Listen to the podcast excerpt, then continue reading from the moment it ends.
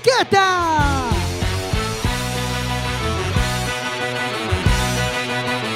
Quack FM, tu radio comunitaria. Radio Comunitaria 103.4, vais a escuchar sin etiquetas.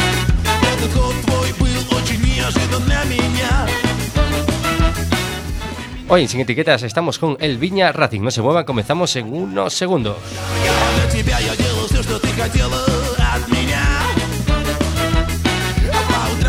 Ночам это в любое, бое, бое время дня. Тебе было все мало, ты меня западала И сказала, что устала. Сука, убежала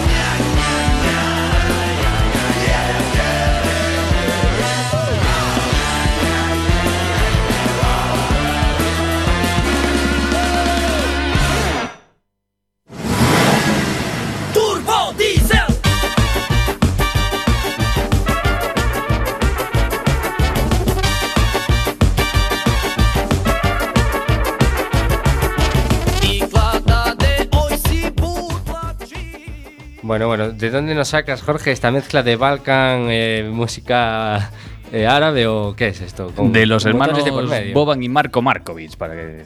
Pero ¿cómo de dónde la sacas? Y siempre trae lo mismo. Eh, está Jorge como nosotros de técnico de sonido, como podéis comprobar. Muy buenas noches a todos. Buenas noches a Marina. Buenas noites. Y bueno, hoy estamos con el Viña Racing. ¿Quiénes son el Viña Racing? Pues eh, tres cracks, como Pirri, buenas, Muy buenas. Bruno Buenas. y Ferreiro. Hola, Boas. Bueno, Pirri en este caso es conductor, ¿no? Sí, señor. Bueno, piloto. El que se dedica a llevar el volante. El que sí que lleva el volante. Bruno es copiloto, ¿no? Sí. Y Ferreiro, mecánico. Uno de ellos. Parte Uno del de equipo ellos. mecánico. Par- Parte del equipo mecánico. Bueno, esa es una buena pregunta. Si mecánicos hay muchos, pocos. eh, bueno, antes de nada, ¿cuándo empezasteis en este mundillo? ¿A qué edad? Bueno, pues... podemos hablar de, de qué mundillo, ¿no? Porque a lo mejor es que ni lo hemos dicho. Bueno, pero primero cuando empezaron, ¿no? Ah, así vale, vale, así vale. luego, porque vamos... Eh, Sí, bueno, pues yo llevo viendo rallies desde que soy pequeñito, desde que me acuerdo que me llevaron mis padres a un rally de La Coruña en el 2000 y ya me picaba el gusanillo desde aquella, como saqué el carnet de conducir ya acudía a todas las pruebas que podía del gallego. Ajá. Y a partir de ahí, claro, pues lo decía, pues, empezó, empezó, a ver, te empieza a gustar fútbol y dices, algún día yo también quiero hacer esto. Y ligaste a Bruno, ¿no? En el tema. No, de eh. primeras no, de primeras no. Bruno aparece un poquito más adelante. De Sí. primeras no. Y entonces así llegó al final un día, pues empezamos y en 2016 hicimos la primera carrera. Muy bien. Y claro, vosotros competís en un tipo de rally específico. ¿Nos podéis explicar de qué va un poco Sí, realmente es un es una prueba que se llama Rally Mix. Rally Mix? Rally Mix, sí, que es, es un tramo simplemente y se, al que se dan cinco pasadas. De, de tierra y asfalto. Cinco pasadas. Sí. Y el, objeti- el ob- el objetivo es hacer los tiempos. El objetivo es la, la- o sea, la suma de los cinco tiempos, es el resultado del rally. La suma de los cinco tiempos es lo que te coloca en Y- tu posición. ¿Y hay competiciones de esto en Galicia? ¿Hay variedad? ¿Hay- Sí, sí, sí. De, de hecho, la federación tiene muchas pruebas de rallies, eh, rally mix, autocross, subidas, slalom y creo que no me queda nada.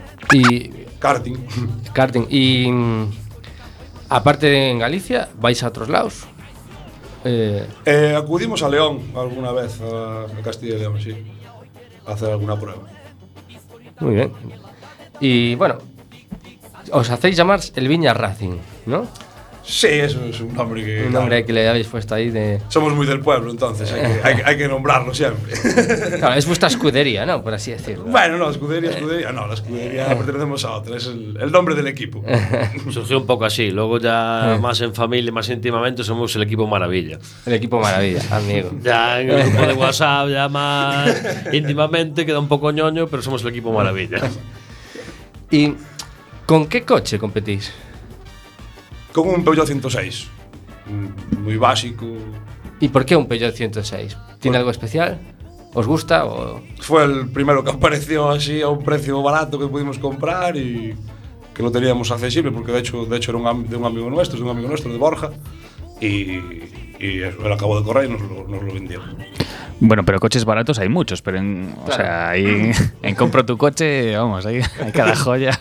Pero, pero en este caso, eh, ¿qué tiene el modelo? Me refería a que era un coche ya con las especificaciones de, de- de competición, con unas barras, unos asientos, unos arneses y cosas que necesitas para competir, si no, no puedes competir con él. Pero y por ejemplo, si fuese, yo qué sé, un- ¿qué modelo? Un, el típico Mercedes de los viejos, A de los ver, viejunos. eso- ¿Eso podría valer o tiene que en, ser? en este mundo da igual un poco el coche. Por ejemplo, hay 106 que te pueden costar 20.000 euros y el nuestro nos costó 2.000. Hmm. Así que ahí está un poco el tema. De la- según la preparación que tenga el coche. Digamos que era una unidad para empezar Mm, asequible y viable. Claro. Eh, tú, por ejemplo, un Mercedes antiguo te lo pueden regalar, pero digamos llegar a homologarlo, a prepararlo un poco para, Para rally. para una competición, aunque Rally Mix digamos que sea un- la más asequible, digamos, para gente que empieza como nosotros, como esto, para poder ir a pocas carreras o no invertir, digamos, mucho dinero, pues un Peugeot 106, un Saxo que ya esté, digamos, con digamos el tema de seguridad ya bien montado, pues es lo que nos podemos permitir, digamos, y llegar a realmente disfrutar de, de eso con un dinero asequible, vamos. Claro, claro. Poco, muy poco.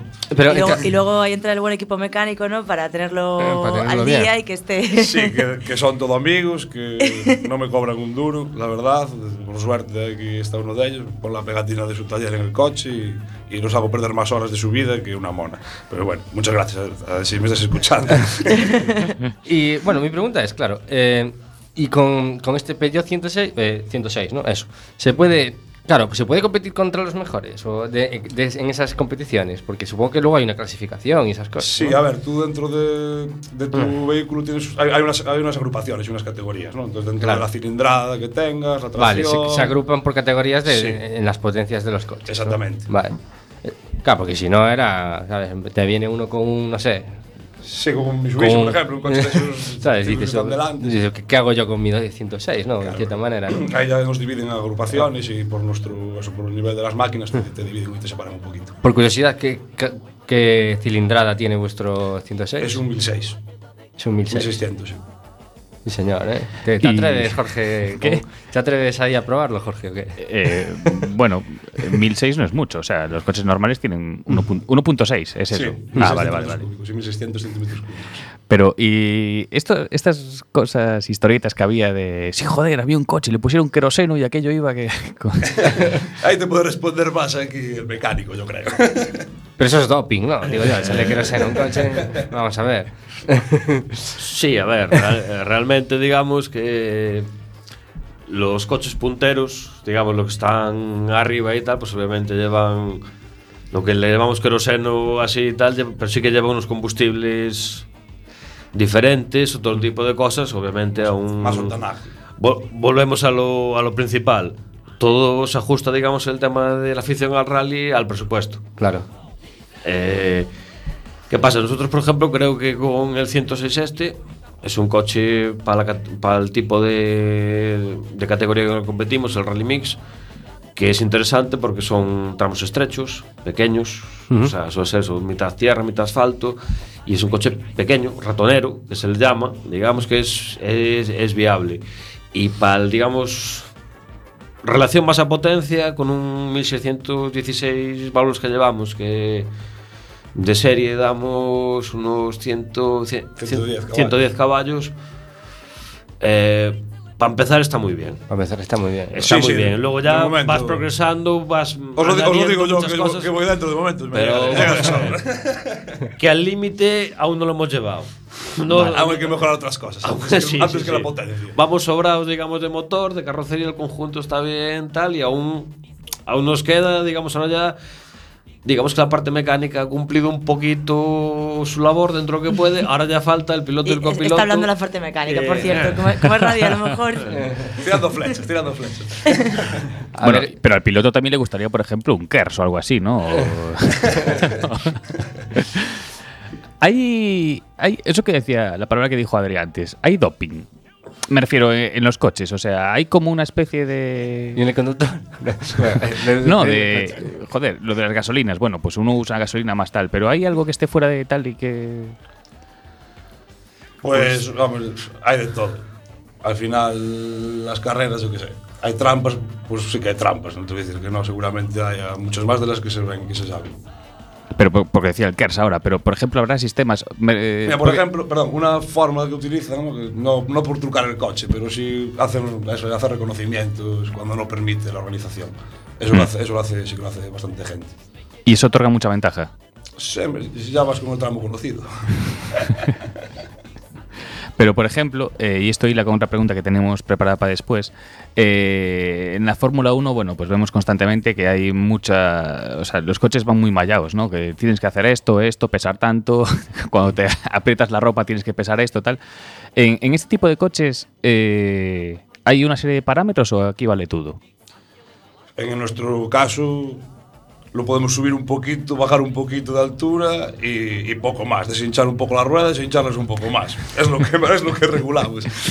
No, pero a ver, lo- por donde va él, creo sí que a ver, sí que puedes hacer muchas cosas. O sea, no están rígidas las normas, tan. ¿No? No, a ver, tú te, te riges por un patrón de, que lo pone la, la federación y tú tienes unos márgenes que ella volvemos a lo mismo es allá depende del presupuesto que tengas Claro. o sea tú tienes que regirte por esto por esto y por esto Claro. esta categoría esta agrupación este tipo de tienen esta tracción esta cilindrada pues pueden llegar aquí o pueden llegar acá y ya bueno y luego ya fuera de lo legal pues luego ya cada uno, pues como en todos lados hay trileros y hay quien puede hacer trampas. O sea, se ven diferencias grandes, la verdad, digamos, a la hora de mismos coches, mismos tal, pero bueno, no, sí, pero que, sí, que, sí, que, hay una, norma, una normativa que es para que nos regimos, que es hasta donde puedes llegar. Claro, o sea, qué tipo de... En los rally por ejemplo, la preparación es libre, me parece. Tú puedes, ah, las categorías te rigen por la cilindrada y ahí puedes meter lo que, lo que quieras, lo que puedas. Claro, dentro de un margen tú puedes mejoras, maniobrar. sí. Sí. Tú, puedes maniobrar para conseguir ventajas en tu No, vehículo. para conseguir mejoras en el coche, que al final es lo que tiene. Mejoras, coche que funcione bien, ruedas nuevas y al final... Y, y ya curiosidad de ignorante, o sea, eh, para este tipo de competición eh, es mejor un 4x4, un tracción trasera. Lo mejor para la tierra, sin duda, es un 4x4. Y de hecho, en asfalto también son los 4x4. Para este tipo de competición Sí. Para, tendríamos que usar un 4x4. sí, para, para rallies en general. De hecho, se ven los World Rally Cars, que son un 4x4, son siempre los que ganan los mundiales, aunque haya otras categorías. Y en los nacionales también, y en los regionales también, y en casi todos los rallies. Muy, muy bien. Y bueno, el, claro, eh, este, este tipo de coches por- están eh, autorizados para, para, para usar en la carretera normal. Eh, no. No. No. No se, puede, que sí. no se puede andar con ellos por las vías públicas. Ajá. ¿Y Eh, por qué? de hecho, el, el nuestro eh, tiene documentación, pero está, está sin matricular y sin pasar ninguna ITV porque Ah. realmente nuestra, nosotros eh, utilizamos un tramo de unos 10 kilómetros, pero que cierran completo para, para ubicar la meta y la salida, cerca para hacer el parque de asistencia en el medio. Y entonces así no, no necesitamos ni de seguro, ni Claro. pasar las ITVs, y es un ahorro también con diferencia a los rallies. Claro, entonces el tema de los seguros, como. O sea, un momento, un momento. ¿Y tienes que llevar el coche hasta allí y carretarlo? Sí, con un- en, un, car- en un carrito, sí, un carro portacoches. Ya. Sí, sí, nada, sigue con los seguros ya. Joder, que se- da- tiene pinta de tema apasionante. Da pena, ¿no? Porque un coche allí sufriendo, carretándolo, cuando este podía ir y en cero coma llegar allí, joder. Da un poco de. Claro, es, Tú te lo imaginas por autopista en modo rally, ¿no? Eso sí que no, Tiene- eso sí que no se vale. Tiene un problema, que este tipo de coches, un gran defecto que llevo reclamando yo muchos años, que no tienen radio. ¿Sabes? Sería insufrible de ir a Orense desde aquí, desde Claro. el Viña, sin escuchar música y, sin, y, y sin cenicero. Que para los fumadores. Pues son pequeños detalles que, que no, confort no, No no, vale. no es su fuerte, vamos. Y, No están ci- hechos pa' eso. ¿Este 106 tiene dos asientos atrás o tampoco? Para llevar a los colegas. Nada. No, no, no. Ahí se, se ha omitido te- todo. ya te, querías, te querías unir, eh, Jorge. Eh, claro, y te- eh, estos coches, lo que- pregunta, ¿tienen seguro? Porque claro, o sea, en cualquier momento te descartas y, y, o sea, Eh, hay- ¿alguna compañía se hace cargo del seguro? Por de este ejemplo, hay, de coches? hay seguros específicos de Ajá. competición que si tú lo quieres puedes valorar tu coche en un dinero y lo que te, lo, que- lo que te pidan pagas el seguro y en caso de accidente te, Te lo As- asumen, sí. Pero entiendo que no es vuestro caso. No, es para, eh, es para casos de vehículos. Entiendo que claro, De tienes un bastante seguro, dinero. tiene que ser un seguro ca- caro porque Sí. hay bastante riesgo de Sí, creo que son bastante caros. La verdad que nunca hice ninguno ni tal, pero por lo que Entiendo que si descartáis el coche va para Ferreiro, ¿no? O sea, Mm, sí, o, o para el desguace. El pa'l desguace, sí, ¿no? Se le quita lo que vale y para el desguace. Intentaremos no, no hacerlo de momento, toca madera. No, pero tenía, una, tenía curiosidad en plan de, bueno, ¿qué, qué cubre? sabes? Eh? Nada, Porque y... es algo que obviamente es un deporte de riesgo. Gastas, gastas dinero en el mm. coche, gastas tiempo en preparar el coche, gastas dinero en las inscripciones, gastas dinero en la ropa, gastas dinero en correr, en mm. comer, en dormir y, y al final... Mm. Y todo ese dinero, no sé, hay algunas ayudas públicas, eh, Nada, patrocinadores. Patrocinadores, ayudas públicas, la verdad que no, no pedimos, a lo mejor nos dan, no lo sé. no lo creo. Eh, patrocinadores, sí, que gracias a ellos, la verdad que es lo que hablábamos. Entre los amigos que nos ayudan a, a preparar el coche, perder el tiempo de su vida, tenemos a unos cuantos patrocinadores también que nos aportan ahí lo que pueden. Pues decir, y gracias a ellos. Sí, la Kels, por ejemplo, es una cervecera que está en la Grela, el Rincón del Reino, el Cosecho 81. Eh, no me quiero olvidar de ninguno. el, el bar Escorial. El Escorial, es verdad que está, aparece en la foto. aparece Eh, en la- talleres Monchu. Talleres Moncho. Pero bueno, eso ya es el de casa. Es el taller de padre de Pirri, eso ya es, es a fondo perdido, es parte de la herencia que va a perdido. Y, y, por ejemplo, en el coche, ¿qué es lo que más suele joder? Sí. Ya que hablamos de seguros. Uh, pues en nuestro caso, lo que más Palieres. jo- jodimos fueron palieres y suspensiones. La verdad que es un poco calvario, pero bueno, ya parece que encontramos un poco la causa y ahora está empezando a funcionar bien. Y cuando funcionaron bien las suspensiones, rompimos el motor. Así que Y más o menos el cambio de motor es algo jodido, porque un paliar, bueno, por experiencia propia Pues mira, que- co- compramos uno en el desguace que nos costó 200 euros y aquí echamos unas cuantas tardes aquí mi, mi amigo Ferreiro y yo Para ponerlo ahí a punto. y unas cajas de cervezas y... Y el resto del equipo. Bueno, sí, claro, joder, Y por el supuesto, resto del y el resto del equipo, el resto del equipo. Lo digo por ti porque estás aquí presente. Entonces. Vale. Eh, bueno, una de las cosas así eh, que pueden despertar más curiosidad es la función del, del copiloto ¿no? en, en- en el rally. O sea, ¿qué es, qué es, eh, ¿De qué se encarga exactamente un, un copiloto? Bueno, pues el copiloto uf, tiene que leerle. Va- Vamos, primero vamos a entrenar. Ujú. Y en ese entrenamiento me va dictando unas notas que yo voy, anot- voy escribiendo. Ujú. Y en el momento de la carrera yo tengo que ir, ir diciéndoselas. Y y- Las notas. Sí. ¿Notas de qué? Eh, la descripción de la carretera es, por ejemplo, utilizo números para describir, o sea, para el grado de la curva, el uno el más cerrado y 6 el más abierto. Claro, tú que dices curva 3 y eso es una curva pues, Sí, media, ¿no? sí, más o menos, sí. Curva 6, pues hay que. Hay, Esta- hay que esta darle- es hay que- rapidita ya, hay claro, que tener hay freno que- de mano y esas cosas. ¿no? No, no, al revés, sería, Ah, la, sería ah, la vale. 1 más lenta y Ah, la vale, 6 vale. más rápida, sí. Vale. De velocidad, más o menos, por el, por el grado de velocidad, más o menos.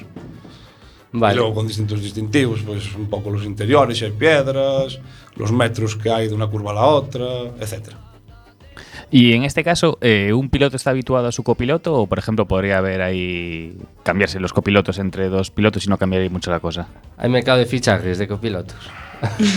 No, en, en principio no debería haber problema, yo creo. ¿Verdad, Bruno? Que tú ya fuiste No. a hacer alguna cosita con alguien más. Algún... No, a ver. la verdad es todo habituarse y. A ver, mi- cuando una vez llevas tiempo con el mismo piloto, pues claro, la cosa es todo, es todo más cómodo, pero Claro. no, habría, no habría problema tampoco. Es todo. Bueno, el problema del mercado de, de- de copilotos es que igual el copiloto no se fía del piloto para el que va, que esa sería otra. Eso es un problema, yo creo que no valdría para... De hecho lo probé y no me gustó mucho. Yo no tengo mucho problema, la verdad. Sí, claro, hay que fiarse. ¿Y físicamente es una actividad muy exigente? ¿O, o sea, tenéis que estar así un poco en forma o, o da igual? A mí el tema de la espalda, el cuello, el lunes a la hora de trabajar, la verdad que eso lo pago bastante fin de semana. y Pirri asiente como que también. Sí, ¿no? sí que, se, sí que se nota, sí que se nota. Al final vas dentro del coche y por pistas de tierra que a veces no están muy bien, Ujú. o por, por no decir muy mal, y vas botando, vas saltando, cogiendo piedras, todo el rato en tensión y... Al final son dos días, también es mucho descansancio porque madrugas el sábado, madrugas el domingo, pocas horas de sueño, Claro. etcétera. Eh, yo, yo ahora me acuerdo de ciertos vídeos que ves a veces por ahí, de repente, yo qué sé, pues eh, Pedro Martínez de la Rosa hace un vídeo y coge a un famosete y lo sube a su coche y ponen la típica cámara grabando y claro, el que va al lado se va cagando en la Virgen y en todo, vamos. Eh, ¿Os ha pasado alguna vez también de montar a alguien así como nosotros, que no tiene ni puta idea y que, venga, venga, da una vuelta conmigo aquí en un, en un tramo? Y... y A que- ver, en un tramo no, porque no, no se podría. La- Pero de un hecho- entrenamiento a lo mejor. O... Sí, de hecho es un problema que tenemos también, el de entrenar, que no hay muchos sitios. Y por suerte nos dejaron ahí un- al, al lado de unas naves, así, un sitio cerrado, privado, nos dejaron allí, podemos hacer alguna cosilla. Y bueno, subí a mi hermana y, y mucho nos asustaba, ¿eh? Mucho nos asustaba. Más bien todo lo contrario. Y, y, por ejemplo, esos sitios para entrenar, dices, o sea, polígonos. Eh... Es, no, ahora, por exemplo, hai varios circuitos de autocross que poderíamos ir a entrenar, eh, hai un circuito en, en A Pastoriza, en Lugo, que tamén creo que se, se pode alquilar para, para entrenar de asfalto, ya. Pero bueno, eso, eso hay que moverse, es, es complicado. No, pues... el, el tema es que cualquier tema de entrenamiento que hagas es siempre en vía no pública. O sea, no se puede circular con este tipo de Claro. vehículos por una vía pública. O sea, que no- puedes alquilar un circuito, puedes, digamos, si tienes una finca en tu casa de 20 hectáreas, puedes hacerte un circuito privado, pero ese coche no puede pisar vía pública. Claro, tiene sentido. bueno, también pensando con la cantidad de polígonos que hay hechos así sin naves todavía, vamos, será problema por eso. Otra cosa Sí, que se a tuvieran que ser cerrados, claro. A lo mejor pidiendo permisos a los ayuntamientos, sí que se podría conseguir. Depende, depende de, del, del gusto del alcalde, supongo. La la ¿Qué, ti- Adri, ¿tú te, tú, tú te atreverías? Yo ni en pedo, vamos. Uh, ¿Tú? yo, yo, yo, tengo que renovar el carnet de conducir que se me caducó hace dos, cuatro años. Ahí te lo tengo caducado desde hace cuatro años. ¿Y tú, Marina, te subirías de copilota? Pensé que ibas a preguntar por mi carnet de conducir. Eh, yo, yo creo que me subiría. Yo creo que sí. Sí. Yo ni en pedo, vamos. Bueno. eso- esa es otra pregunta que luego voy a hacer, pero Yo creo, que, de yo la- creo que antes me subiría a un coche que lo iría a ver. Creo que antes me subiría a un coche de rally que irme allí a la curva, allí donde veo a la gente que lo ve. Eso, eso no lo Te haría. sentirías, más, te sentirías más segura dentro que de Yo creo que sí. Uf. Si me tengo que dar la hostia, mejor estar dentro del coche que estar enfrente. Sí, hombre, mejor atropellar que atropellen, evidentemente. Claro. ahí está. Bueno, vamos a hacer un pequeño alto en el camino y volvemos enseguida.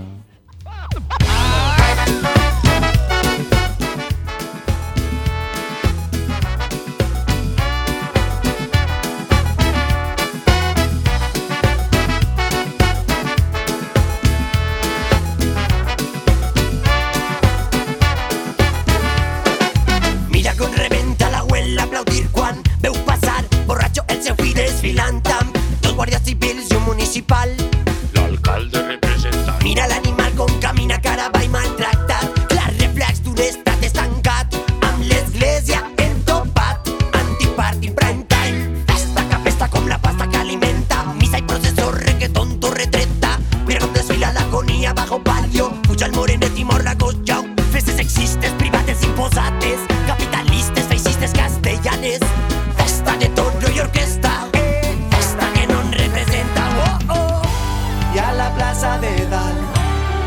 Havia canviat. En veritat la historieta podrida d'un temps passat. I a la plaça de dalt res havia canviat. En veritat la historieta podrida d'un temps passat. Avui la liguem, nosaltres desfilem, la barca recuperem i tornem a celebrar a contracorrent.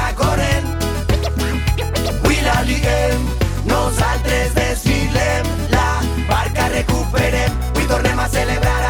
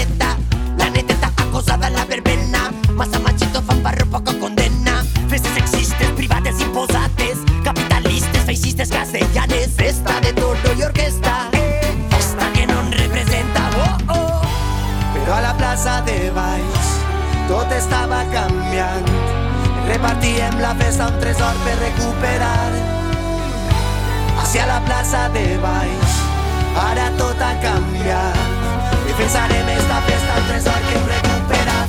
Avui la liguem, nosaltres desfilem,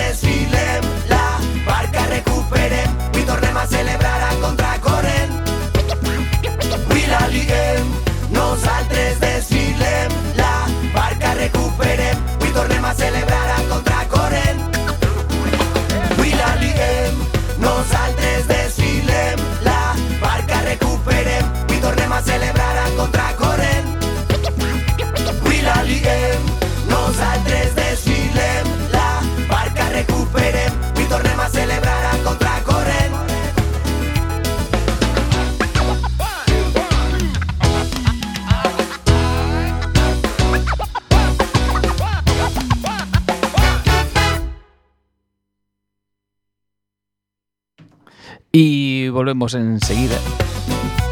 ¡Qué hija de puta la canción!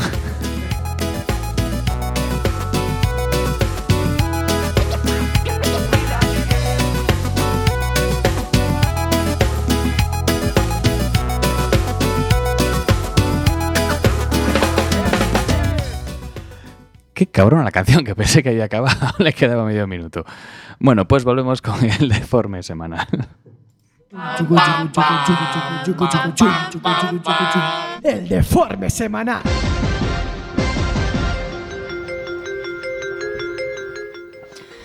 Eh, comezamos con automóviles. En Italia, as sillas infantís dos coches terán que levar un sistema antiolvido de nenos. Isto é debido ao número de casos que van en aumento por o, polo estrés, as presas. A ver, o, o que fai falta é dormir máis. Máis horas para dormir para todo Dios en estas cousas na, na, eu non, eu non o vexo. Snoop Dogg ten un liador de porros contratado. E ese é o seu único traballo. Son 50.000 euros ao ano. Novos oficios, novas perspectivas laborais, nunca sabes cando vas a encontrar o traballo da túa vida. Un hogar... Espectacular, ¿eh?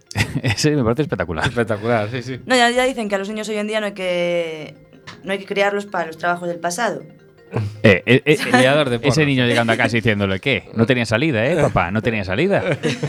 Eh, Eh, seguimos. Un home gasta unha broma no día do seu funeral. Escoitouse dentro da caixa. Deixádeme sair, está todo moi escuro. O que estou escotando é un cura. Pero estaba vivo entón. Non, non, estaba morto. Estaba de parranda. Sí. foi toda unha grabación que tiña feita xa de antes. Era un enfermo terminal e a súa filla foi cómplice para facer unha coña isto meterlle alegría ao funeral ou, ou tamén pode ser unha broma pesada, non, non sei. Non, os asistentes creo que xa coñecían ben ao morto e empezaron a escachar coa risa. Ninguén se asustou. Conseguiu a, a súa intención, entón, un crack, un crack. Unha cosa que explica a todos que de irlandés. un veciño de Dodro a punto de morir tras mordelle unha víbora. As súas declaracións fon Foi fallo meu ao ir pasear en chanclas. Ah, mi hijo, hai que ir a traballar coas catiuscas de toda a vida.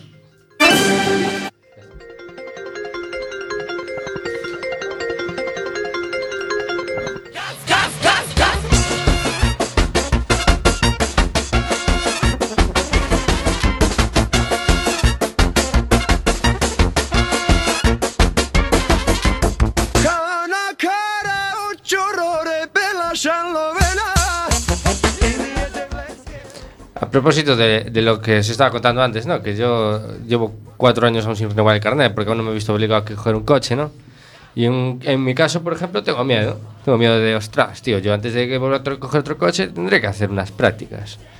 Claro, estaba pensando, claro, habrá escuelas que aparte de, de enseñar a la gente a conducir, también habrá escuelas que la, la gente le enseñará, que te enseñen a conducir con un poco más de riesgo, ¿no? ¿Vosotros aprendisteis en alguna escuela o, o, o fue a, a gasto? o sea, se fue entrenando por tu propia cuenta. Es pues a ver, un poco que sí, al principio. Mm. A ver, que no te lleven a la cárcel. Sacas, te cuida con lo que vas a decir aquí. sacas el carnet y andas por ahí un poquito rápido, tal, haciendo algún trompo en el monte, ahí, algún Claro. camino de tierra, tal. Haciendo... Ah, ¿Aprendiste a base de tropos en el monte o te enseñó alguien? En Ortigueira, en casa de Sito. ¿En qué se decir? en Sautomoro, Y ¿no? después sí que sí que fuimos- no, sí, sí que fui a hacer, a hacer un curso también de conducción allí en el circuito que te comentaba en la Pastoriza, Ajá. por mediación de PTC. que muy PTC, bien. que é unha, unha escola. Sí, es una escuela de conducción, de perfeccionamiento de técnicas de conducción. Y la verdad que muy bien, muy recomendable a todo el mundo, se adaptan a- al nivel de cada persona de conducción e moi recomendable. Te enseñan a, a contravolantear, a, a trazar e a estar a, a ir con menos riesgo na carretera. O sea, valdría para todo el mundo, ¿no? Sí, sí, sí, sí. Uy, Marina, igual Muy recomendable. Yo primero tengo que sacarme el carnet normal, ¿sabes? Ah, vale, vale. Ahora que que tú no lo tienes de cuatro años, pero yo no lo tengo de nunca. Ahora que escucho eso de trazar, contravolantear y tal, eh, eso debe ser un curso que triunfa mucho en Portugal desde hace años. No llevan ventaja. gran cantera, gran cantera los portugueses. Llevamos mucho sin meternos con Portugal, ¿no?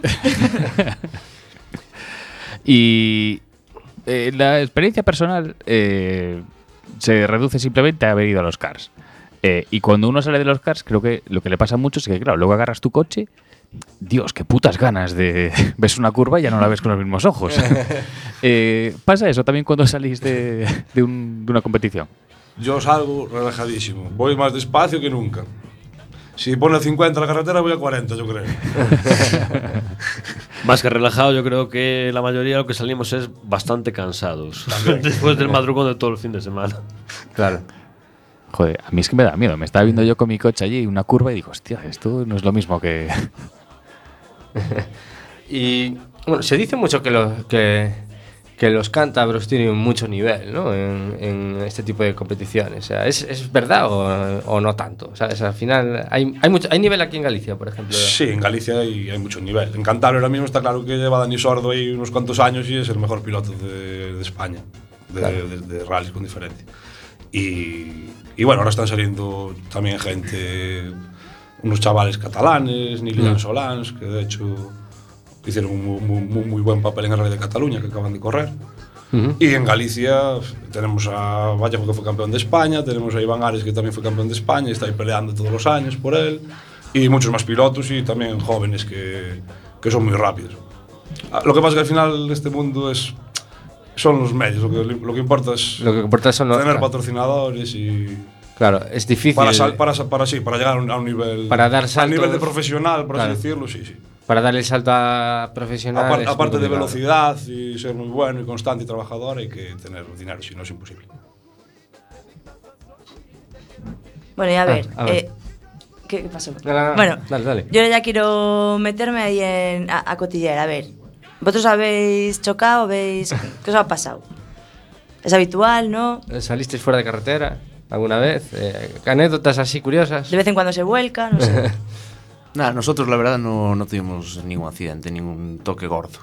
Nada.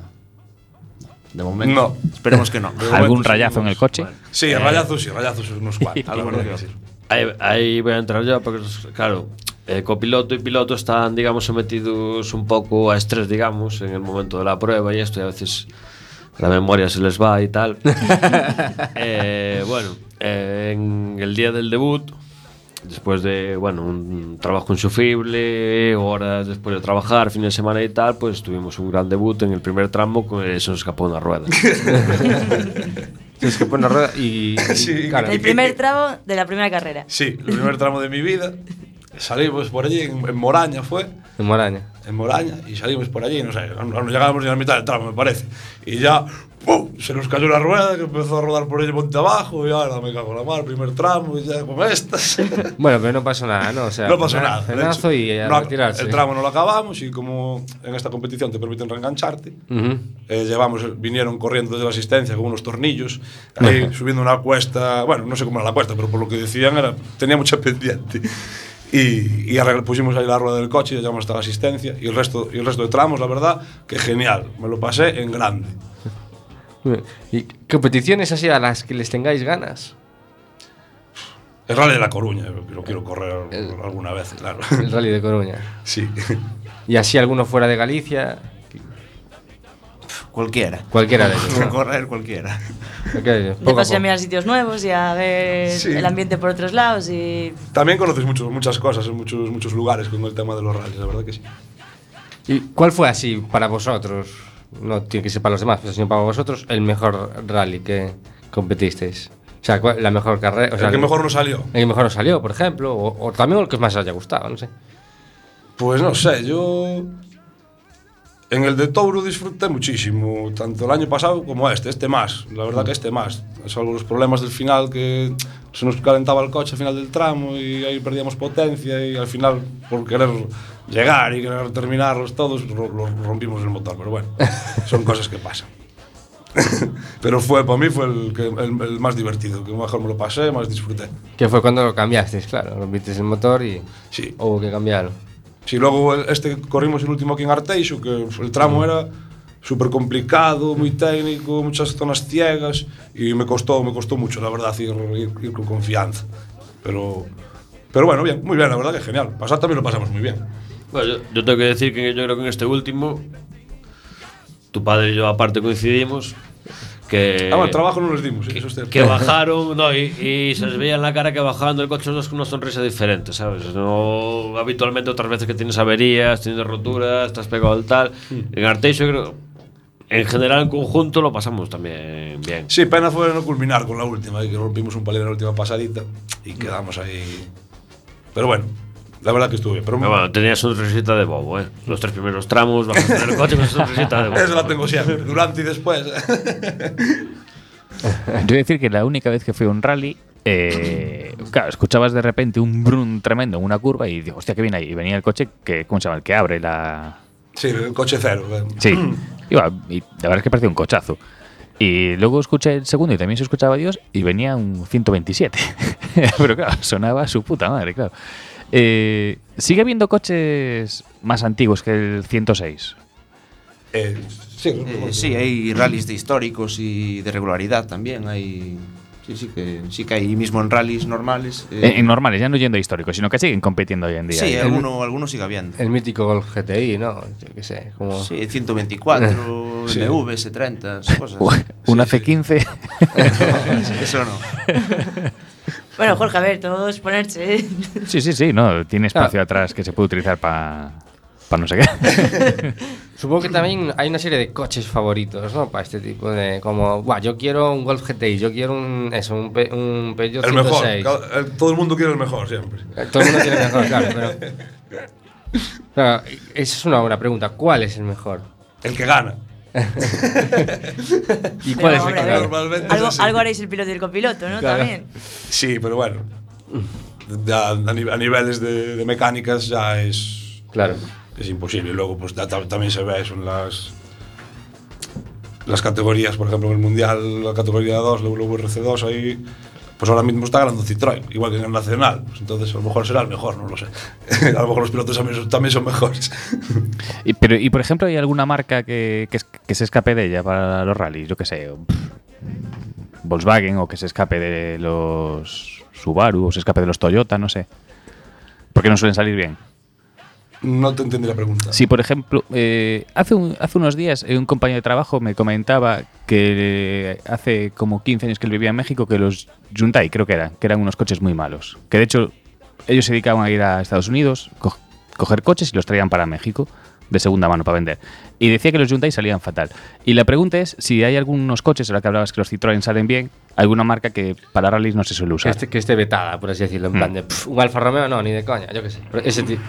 A ver, a, a grandes niveles los coches da, da igual porque está hay Sí, mucho claro. dinero invertido, está todo desarrollado y el coche va, va a funcionar. Pero a ciertos niveles, lo que dices, lo de 106 Saxos, son coches que tienen se usaron más y no es lo mismo buscar una suspensión buena para un Citroën Claro. Saxo que para un Volvo, por ejemplo. Claro, digamos, tener más variedad. el trabajo mecánico que, hay alrededor de un determinado tipo de coche está más pulido, ¿no? Por así Exacto, decirlo, hay más, más desarrollado. Más desarrollado, claro. Yo, por ejemplo, recuerdo a un amigo Mm. que decía que el, el- que es 4K, que, que era un coche de mierda. Entonces, pues, igual para los rallies a lo mejor está como, me, ¿para qué voy a usar eso? No, pues hay, hay varios compitiendo. ¿eh? Sí. sí, sí. De hecho, Forza con una versión Kit Kat y todo. que parece- Oye, todavía había la leyenda que el dos caballos no volcaba nunca. O sea, igual era... que bueno, yo soy de uno que sí que lo volcó. A ver, con los terraplanes que hay aquí por Galicia, yo creo que si lo quieres hacer volcar, lo haces volcar, ¿eh? ¿Tú fuiste alguna vez a algún rally, Marina? No, yo no. Yo el primero que vi de todos fue, fue en mi aldea, tío. Era un chavalito, en Coirós. Sí, por ahí por donde está Espenuca y toda esa zona, ¿no? Que tiene, bueno, no sé si la conocéis, pero Sí, sí, sí. Eh, pues me acuerdo de pequeño y claro, habían cortado toda la carretera, todo el pueblo ahí, bueno, todo el pueblo, es una aldea, ¿sabes? toda, toda la aldea ahí, ahí pendiente y tal, me acuerdo, tengo, tengo ese recuerdo y claro, las curvas que había por Espenuca, por esa zona y tal, claro, son... Y pero hace, ya no se hacen, ¿no? Rallys por esa zona, porque yo no recuerdo, yo solo recuerdo ese de pequeño, ¿sabes? En las ahora mismo no sé si pasa el tramo de Coirós del Rally de la Coruña No, por Penuca, pero sí, por Coirós sí hacen, hacen tramo en Coirós. Sí, sí.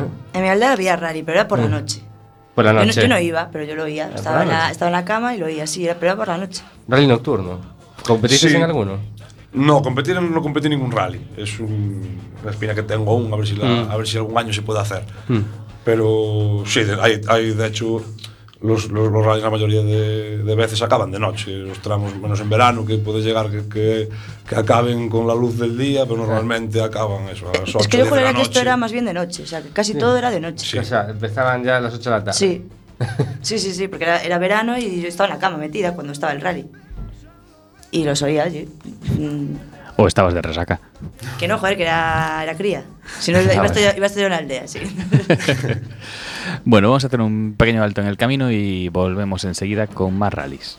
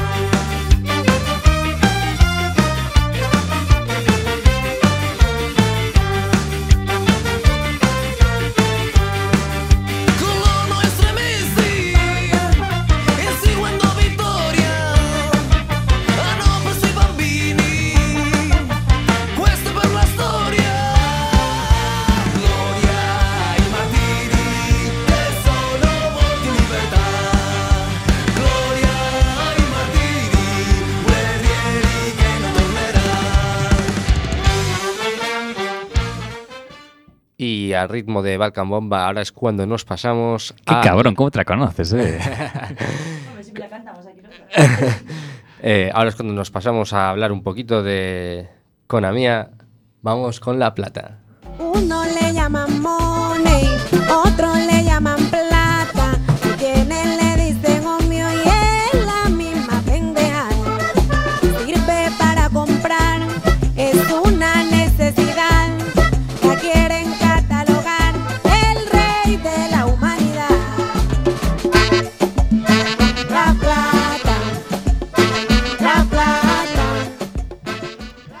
Pues hoy en La Plata vamos a hablar un poco de... Ya que están con el nacionalismo ahora, con la política y tal, vamos a eh, tirar por ahí. Eh, ¿Venderíais vuestro país por un millón de dólares? Por- yo, así, Sí. vendo España por un millón- Sí. Sí. Un millón de dólares para él, para él. Cada uno, claro, cada uno, cada uno. cada uno. Joder, sí, ¿no? ¿Para qué queremos Aquí se, país? pero a quién. Pues eh, la cuestión, esto viene por Groenlandia. Porque Donald Trump hace unas cuantas semanas habló de que, bueno, ¿por qué no vamos a comprar Groenlandia? Lo tiró así como si cuela cuela y si no me la pela. Eh, la cuestión es que ya allí tienen una base aérea y aparte también les interesa por aquello de tener un sistema de radares para impedir los misiles balísticos que podían venir desde Rusia y toda esta parafernalia. Eh, además, también tiene muchos recursos minerales, tiene tierras raras, que vale para las baterías. Y, y dice la historia que ya ofrecieron mil. En el 1946, Estados Unidos ya le ofreció 100 millones de dólares en oro a Dinamarca por Groenlandia y le dijeron que nanay. Eh, lo cual en la actualidad sería 1.300 millones. Para hacernos una idea de cuánto ofreció. Eh, en el 1917 también a Dinamarca le compró las Islas Vírgenes por 25 millones de la época, lo cual son unos 500 millones de la actualidad. Le compró en el 1867 Alaska a Rusia y lo compró por 7,2 millones de dólares, o sea, una puta ganga. Eh, también le compró a Francia el territorio de Luisiana, bueno, toda esta carallada. Bueno, la cuestión es que eh, en el Washington Post calcularon cuánto debería costar hoy en día Groenlandia y salió una cifra más o menos de entre 42.000 y 60.000 millones, Mm, pongamos 50 y pico mil, la media. Bueno, pues es que son 56.000 personas y les tocaría un millón a cada uno. Y claro, la cuestión es, eh, un matrimonio, ¿no? Pues son dos personas, más dos hijos, son 4 millones de dólares para la familia. Joder, Yo acepto de pero- puta cabeza, vamos. es O una sea, trampa- estás haciendo la trampa de la hostia. ¿Por qué?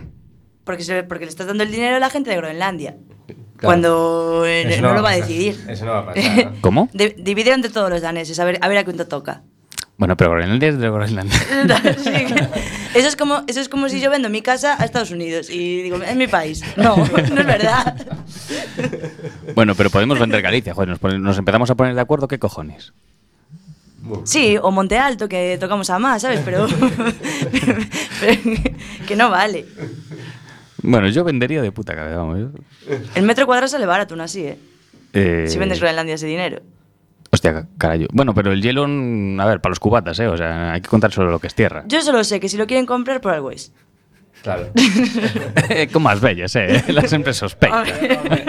Hombre, no. Míralos después de comprar Alaska y por, por- como una ganga. Rodaron doctora en Alaska y. Va, nada. Malísimo. calentito me pongo, más calentito me pongo. Y cuanto más acelero.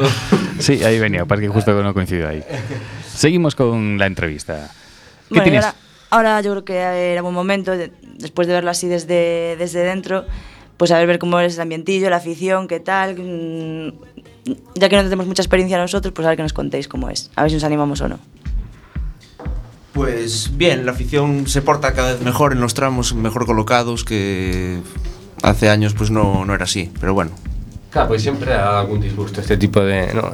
de, de colocaciones así un poco negligentes en, de aqu- en algunos tramos y ahora parece que, que se aumentó mucho la seguridad ¿no? en, este, en estos casos.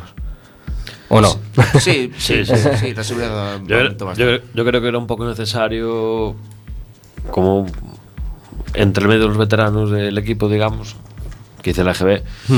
eh, sí que a mí me tocó en la época de cuando empezabas, pues de más chaval, con 22 años así, de ir a rallies del Campeonato Gallego, por, bueno, por poner un ejemplo, otro tipo de competiciones, y bueno, y el tema de seguridad y de la gente de conciencia cívica era bastante liviano. Ahora vale. sí que pues ya incluso ya no hace falta, digamos, que la organización te diga dónde tienes que colocar o que pase el jefe de, de tramo y decir, oye, os, os colocáis bien cuando hablamos el tramo, no, la gente ya se ha concienciado que eh, es bonito ir a verlo, pero que tienes que tener cuidado porque es peligroso. Claro. Y esta gente, pues realmente está corriendo. O sea, está compitiendo y las cosas pasan y es mejor atender, digamos, a la seguridad, que es lo que de- se trata de disfrutar del día, del fin de semana, no, no de esto. Pero yo creo que en estos últimos años ya no es solamente seguridad, se ha concienciado también la gente que hay que disfrutar, pero con seguridad. Sí, porque la escena antes, yo recuerdo cuando había ido, que era que ponían la, la cinta, se marchaba el Ajá. tipo y, y la gente pasaba para adelante. O sea, era- era hasta ese punto de... Bueno, ya no miran.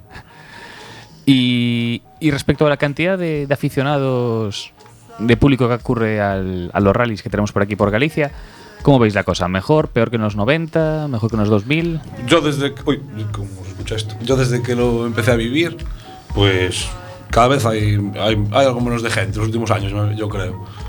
Antes estaba abarrotado siempre, todos los accesos, todas las curvas casi. Estaba todo abarrotado. Ahora sí que es cierto que los rallies que voy veo, veo, veo menos gente, veo menos gente que antes. ¿Y por qué puede ser? ¿Porque a lo mejor la gente prefiere ver el, el motor en televisión o...? Hombre, un rally en televisión es muy complicado de ver, la verdad. Y el, no, es- no es la salsa esa de estar ahí, ¿sabes? Cerquita de, la cuneta, escuchar las ruedas, oler la gasolina. Eso Claro. es la salsa que Es tiene. es la adrenalina Estar ahí, con los, ¿no? También. con- estar ahí con los colegas en la cuneta, esperando que pasen los coches ahí, Claro, lo menos que si, si tú vas a. hablando y tal. Si tú vas a ver un rally eh, bueno, en directo, claro, tú estás en esa curva y ves todos los coches que pasan en esa curva, ¿no? Pero en tele, claro, puedes hacer el seguimiento, la, hacen el seguimiento a todos los tramos, Sí, a en- todos los... hablando del mundial, sí, pero bueno, Claro. habría que también es. Sí. Claro, es- Pero ese que pasa allí por la Espinuca no. Ya, No, sí, eso- pero es que nunca no, no, no lo vas a. Y, y, por ejemplo, hoy en día que hacemos apps ah, para absolutamente todo, eh, ¿hay alguna app que se haya desarrollado últimamente para la gente pueda seguir los rallies mejor? pero, pero ¿dónde será que te ¿Cómo Eh, sí, sí. esto? Lo- los tiempos los seguimos en directo de las carreras y de tal. Bueno, eh, bueno siendo aquí Pirri y yo los más analógicos del equipo, pero bueno, eh, el resto de gente que nos acompaña sí que está un poco más al día y sí que tú puedes estar viendo el rally, estar viendo pues tiempos reales, eh, por- Ah, sí. clasificaciones o tal. Sí, por una página de internet, no por una aplicación, creo. No sé si Bueno, es igual. eh, insisto, somos analógicos y por el móvil podemos ver más o menos como puede seguir perfectamente el rally. Sí. Pues ahí, ahí por los informáticos que nos escuchen, yo creo que hay un nicho, ¿eh? Yo Un lo nicho. dejo ahí, ¿eh? Luego hay rallies que tienen su propia aplicación y. Claro. Pero cada rally, eh, los que lo hacen, claro. Bueno, ¿y alguna anecdotilla? Algo ya para, para ir acabando. Así lo jugoso. Nos metemos con Bruno. Venga. Hay barra libre, ¿eh? Como el copiloto en el tema de rallies básicamente es como el bajista en los grupos de rock, ¿sabes? Es esa persona que, está, que está ahí siempre, pero que es el que lleva las culpas todas, pues una anécdota muy buena que eh, entre... En su carrera de debut, además. Eh, sí, en su carrera de debut, el hombre con los nervios, con estas cosas y tal, pues de repente cuando estábamos recogiendo todo el petate para el día siguiente, para ir a dormir, después de madrugón de 5 de la mañana, de tal, oye, ¿dónde está mi libreta de las notas? Pues tú, sa- tú, tú sabrás dónde está la libreta de las notas, es tu cometido, tienes que cantar las notas y saber de tu libreta. Pues la libreta no apareció y lo castigamos, en plan niño pequeño, sentado en una piedra al día siguiente, eh, copiándole las notas a un compañero que de buena fe nos dejó qué tal y bueno, le- ya le quedó el, el tema de siempre de Bruno, te vamos a grapar la libreta al culo, no la pierdas, ¿sabes? no vuelvas a hacernos esto. Bueno, eso, bueno. Me, eso me pasaría a mí también. eh, Por lo, eso fue un despiste sin, sin importancia, la verdad que fue una, fue una pena para él. Luego lo hace bien, pero como anécdota de hacernos las risas y de, y de machacarlo, te va a quedar Bruno el del libreta. Te lo vas a tatuar en el pecho. Lo hace muy bien, lo hace muy bien. Y bueno, vais a hacer una fiesta dentro de poco para bueno, intentar conseguir un poquito de cartiños para... Sí, así es. El día 9 de noviembre, en la, en la Kells, vamos a hacer ahí una fiesta fin de temporada. La cervecería Kells que está, ¿dónde? Que está en la Grela, en la calle Gutenberg, número 12. Mm, Gutenberg 12. mm. Y 11, perdón. ¿Y me, qué? me rectifican por ahí. ¿Y qué, va, y qué va a haber? ¿Churrasco? Vamos a hacer una paella ahí con un, con un amigo que nos la hace, que es un, un fenómeno, un cocinero. Y es una, una paellita, jamón asado, que os vamos a vender a precios populares. Y, Muy luego, bien. y luego vamos a tener un grupo de música. ¿Quién viene a tocar? Viene a tocar Briza, una banda local que Ajá. la verdad que suena muy bien, suena muy bien. Y, y nada, poco más. Y a beber, a pasarlo bien, disfrutar, el coche ya expuesto y, y eso. Una tarde-noche distendida. Y no hace falta llevar la libreta, ¿no? Yo, yo creo que Bruno tiene derecho a venganza. ¿eh? sí, Si quiere, si si contar algo, el micrófono está abierto. No tengo ninguna, yo. que me acuerde, no. Bueno, eh, yo con esto que contaste de la libreta me surgió una pequeña duda, así como para terminar. Eh, claro, él pierde la libreta y No hay app. para ir cantando las curvas y todo esto. Eh, la libreta, ¿cómo consigues? Porque el tramo dices que no puedes ir a reconocerlo, ¿no? No. Entonces, ¿cómo tienes las curvas y todo eso? Pues a ver, eh, bueno, sí, respóndele tú. Puedes ir a reconocerlo, pero tienes un límite de pasadas. No, pero cuando la- tú, tú cuando la perdiste la libreta ya estaba reconocido, ya estaba todo escrito. Ya corriéramos tres pasadas. Se las, se las pedí a otro copiloto, las copié y fuimos con esas. Ah, vale, porque pensé que no se sabía por dónde iba a ser el tal, que era algo que no se sabía hasta el- sí. Eso, o sea, Es claro, es entonces que el fue el segundo copiloto día. no- La, la- la- la carrera son dos días. El, Sí. el sábado llegamos allí, entrenamos, damos tres pasadas de reconocimiento. Ah, dos, vale, vale, vale, vale. Y después empiezan las tres pasadas oficiales. de- Hmm. Ya, ya, nos, ya nos, nos toman tiempos. Y después al día siguiente hacemos otras dos, que, que fue, fue cuando no apareció la, la dichosa libreta. Entonces, eh, en la primera pasada vas a ciegas. Eh, no, vas con las notas. Ah, vale, vale, vale, vale, vale. Tú haces las tres, las, las tres pasadas de entrenamiento. Y es donde Sí, sí, yo pero- le, y digo yo le yo- dicto y él, y él va apuntando. Ahí vamos, Pero en la primera pasada de entrenamiento vas lentito. ahí vamos entonces. con el coche de calle. Ah, vale, vale, vale. Sí, sí, súper despacito, apuntándolo todo. Y hay límite de velocidad. Hay límite de velocidad, está la carretera abierta, no se puede Ah, correr. vale. Así sí. Sí, sí, sí. Decía, igual aún van así a fuego de todas a todas. No, no, no, eso solo con el coche de correr. y lo que se puede. Yo, yo supongo que para esto cada piloto, o sea, cada piloto tiene su, su estrategia, ¿no? Tú evalúas una curva de 1 a 6, pero igual uno evalúa de 1 a 10, ¿no? Sí, sí, sí, sí. Cada, hay- cada uno tiene su, su estilo, lo que le enseñaron, lo que aprendió de cada uno. Yo, por ejemplo, cogí varias cosas de, de varias personas y, y lo que más fácil, al final es lo que más fácil se te haga. Claro, lo que máis sencillo sea para ti pendente. Claro, que ti, según tú lo, de, según tú lo cante el copiloto, se te venga máis ou menos a la cabeza, o sepas a velocidade que tienes que, que tener, cuando tienes que trazar e todo eso. Bueno, yo me voy con la idea de que el día 9 igual hay que pasarse por la Kells y sobre todo que a mí me está apeteciendo, no sé a ti Adri o a Marina, pero a mí me está apeteciendo un rally, ¿eh? Yo tengo cuerpo ya. Mm, bueno, yo si paso por la escuela esa de que me enseñen un poco a, a vamos a conducir ver, con riesgo, vamos- sí. Sí, vamos a la pero yo. ¿eh? Que nosotros vamos a la fiesta, olvídate. no, Qué tonterías. Bueno, vamos Bueno, a ir despidiendo. Bueno, muchas gracias, Pirri. A vosotros, muy amables. Muchas gracias, Bruno. Muchas gracias. Y Ferreiro. Muchas gracias.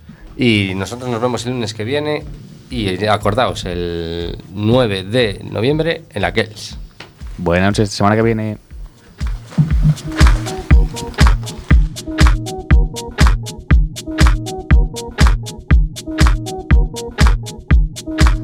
Huh?